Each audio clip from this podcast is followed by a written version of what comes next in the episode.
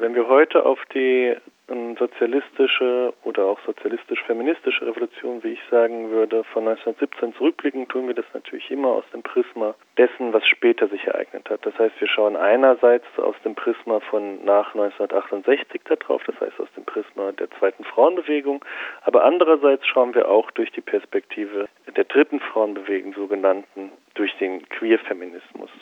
Und diese Perspektive, die ich jetzt in besonderer Weise gewählt habe, eignet sich meiner Meinung nach besonders gut, um Prozesse zu verstehen, die damals auch schon stattgefunden haben, aber noch nicht in der Begrifflichkeit formuliert werden konnten, wie wir es heute haben.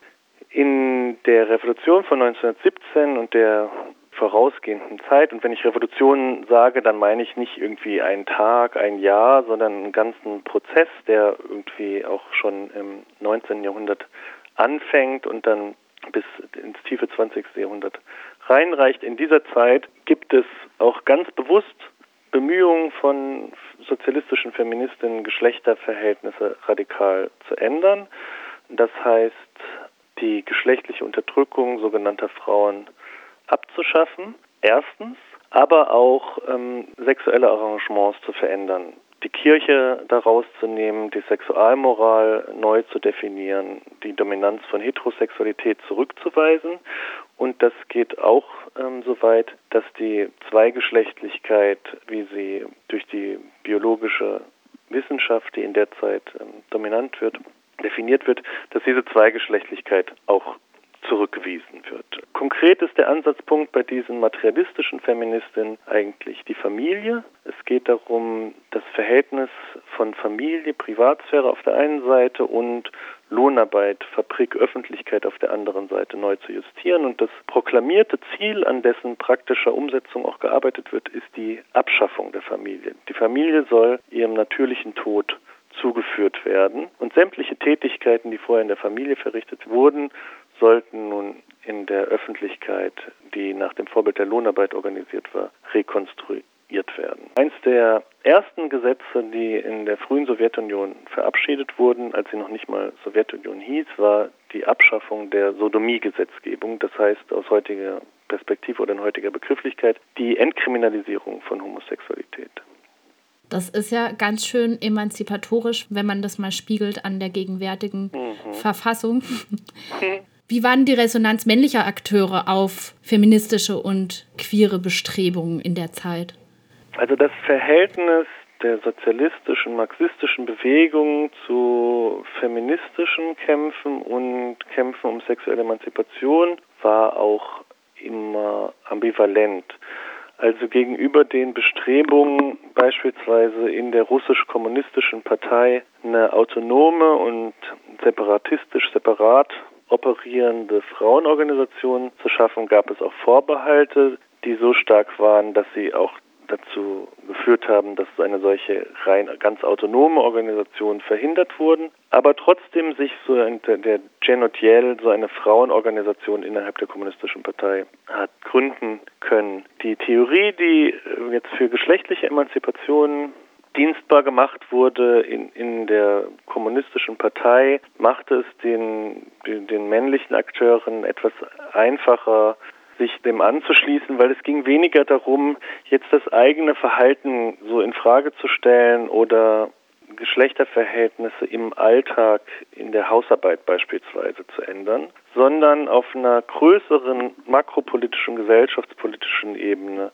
Veränderungen anzustreben, die dann nachwirkend Veränderungen im kleinen Alltag nach sich ziehen würden. Also diese Kämpfe, die wir äh, dann noch aus den 70er Jahren und bis in die Gegenwart kennen, vor allen Dingen in Deutschland, Westdeutschland jetzt kulturelle Kämpfe. Wie äh, verhält man sich auf dem Klo? Wie pinkelt man? Wer macht eigentlich den Abwasch? Wer kümmert sich um die Kinder?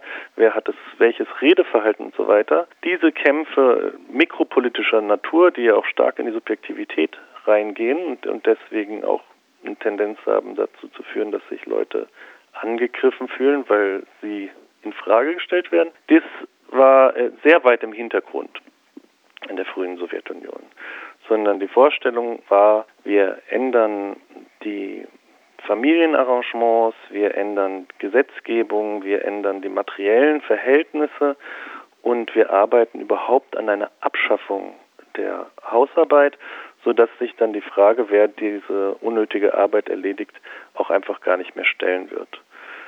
Von daher waren die, die, die Abwehr vielleicht in der Zeit nicht, nicht so stark. Es gibt aber, wenn man jetzt nochmal so äh, stärker reingehen würde, es gibt auch im Komsomol, zum Beispiel in der Jugendorganisation der Kommunistischen Partei, auch die genau diese Art von Auseinandersetzung, die wir aus späteren Jahrzehnten kennen, wo dann männliche Genossen, männlich sozialisierte oder männlich gelesene Genossen auch ihre Vorrechte verteidigen oder äh, darauf beharren, dass ähm, die weiblichen Genossinnen halt ähm, sich um die Kindererziehung kümmern oder halt um den Haushalt, so dass sie, die männlichen Genossen, mehr Zeit für Politik verwenden können.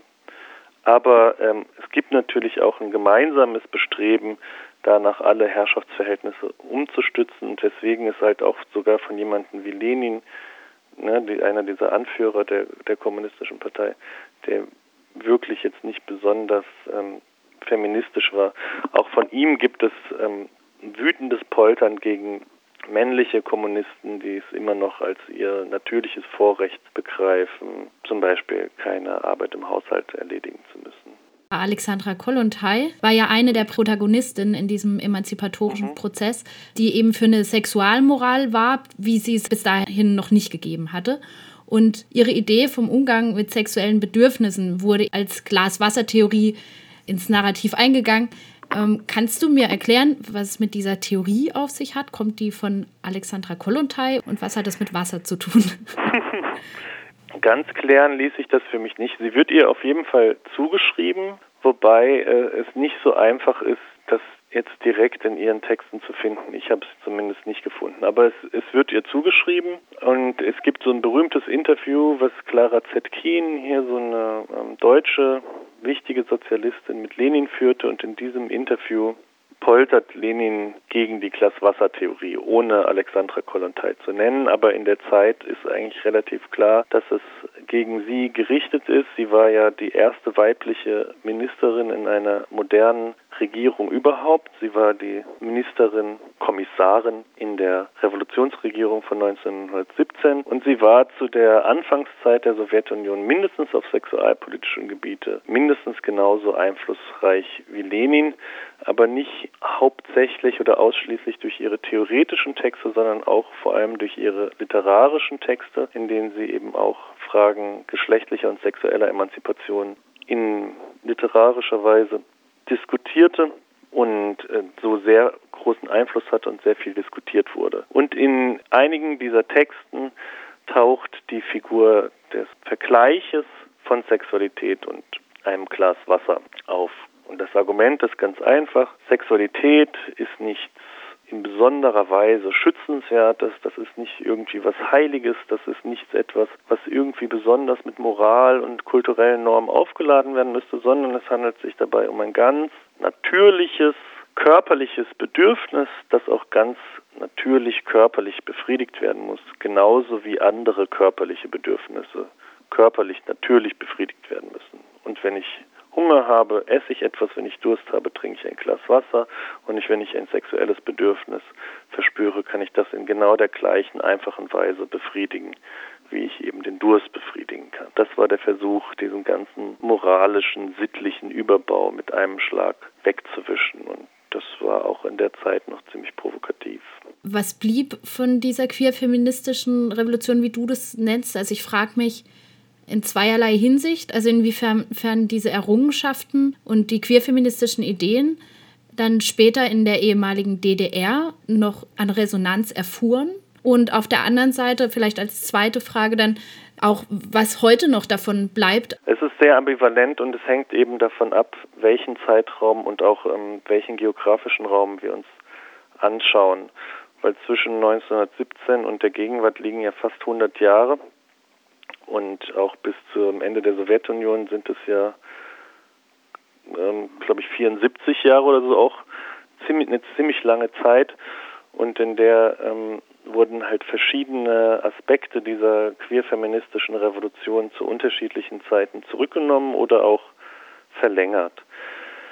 Zuerst lässt sich sagen, dass diese radikalen Thesen von Alexandra Kollontai eben schon in der Anfangszeit der Revolution nicht unumstritten waren, sondern dass es auch eine andere Linie innerhalb dieser sexuellen Revolutionsbewegung gab, die viel kritischer, äh, ablehnender überhaupt gegenüber Sexualität stand und Sexualität eher als etwas Störendes begriffen hat, was die Leute von der Arbeit abhält, die das eigentlich sinnvolle Betätigungsfeld sozialistischer Menschen darstellt, weswegen diese ganze sexuelle Befreiungsbewegung kritisch betrachtet wurde.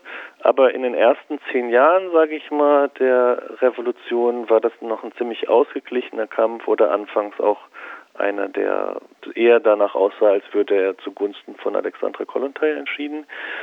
Und das kippt ganz stark ähm, Ende der 20er Jahre und vor allen Dingen Anfang der 30er Jahre, als der Stalinismus, die stalinistische Konsolidierung auch mit einer sexuellen Konterrevolution, wie das der Wilhelm Reich genannt hat, einhergeht. Das heißt, Homosexualität wird wieder kriminalisiert. In dem Fall ist das kein geringer als Maxim Gorki, der die dankenswerte Aufgabe hat, in der Pravda, der Zeitung der Kommunistischen Partei Russlands, die Zeitung heißt Wahrheit, zu erklären, warum Homosexualität jetzt ähm, wieder verboten gehört. Und zwar, weil das ähm, eine antifaschistische Geste sei, Homosexualität zu bekämpfen, denn Faschismus wird dort mit dem Nationalsozialismus assoziiert. Seine Worte sind, wer den Faschismus bekämpfen will, muss die Homosexualität bekämpfen. Das ist das eine. Dann wird Abtreibung wieder illegalisiert. Die war auch gleich nach der Revolution legalisiert worden. Die wird aus bevölkerungspolitischen Gründen wieder kriminalisiert. Und die Kernfamilie, die bürgerliche Kernfamilie wird wieder zum Leitbild erhoben, auch natürlich mit bestimmten geschlechtlichen Konnotationen und Vorstellungen davon, wer Hausarbeit und überhaupt Reproduktionsarbeit erledigen muss. Da gibt es einen unglaublichen Rollback, der zieht sich eben über fast alle gesellschaftlichen Felder, aber nicht über alle.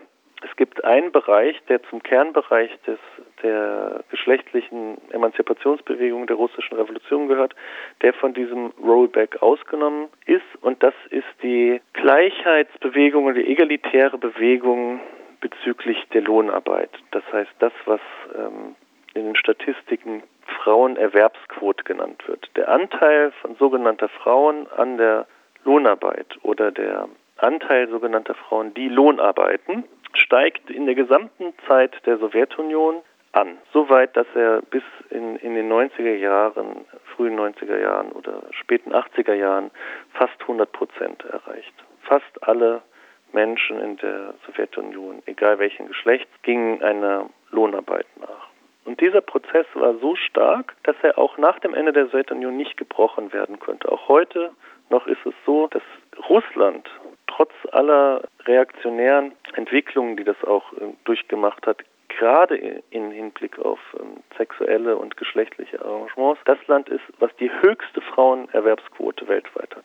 Also sehr viel höher als Deutschland, obwohl das in der DDR ähnlich gut aussah. Die DDR ist nochmal ein bisschen anderes Feld. Dort wurde ja auch beispielsweise die ähm, Kriminalisierung von Schwangerschaftsabbruch früher zurückgenommen und die Kriminalisierung von Homosexualität noch vor der BRD wieder zurückgefahren. Das ist in Russland nicht der Fall. Woran liegt es, dass das Feld der Erwerbstätigkeit äh, von diesem Rollback ausgenommen wurde? Meine These wäre, dass diese Egalisierung des Verhältnisses von Lohnarbeit, Erwerbsarbeit auf der einen Seite und Hausarbeit, Reproduktionsarbeit auf der anderen Seite, und zwar Egalisierung in Richtung der Erwerbsarbeit, dass die im Zentrum schon dieser sozialistischen Revolution in Russland stand, dass das kein Nebenschauplatz war, sondern tatsächlich eins ihrer zentralen Linien überhaupt, dass geschlechtliche Emanzipation konzipiert wurde als eine Egalisierung, als ein Gleichwerden aller Menschen, aber dass dieses Gleichwerden immer gedacht wurde von der männlichen Norm aus, die sogar manchmal auch als solche markiert wurde. Die Emanzipationsbewegung der russischen Revolution lautet eigentlich, alle Menschen werden gleich, alle Menschen werden Männer oder noch etwas äh, präziser auf die Klasse bezogen, alle Menschen werden männliche Arbeiter.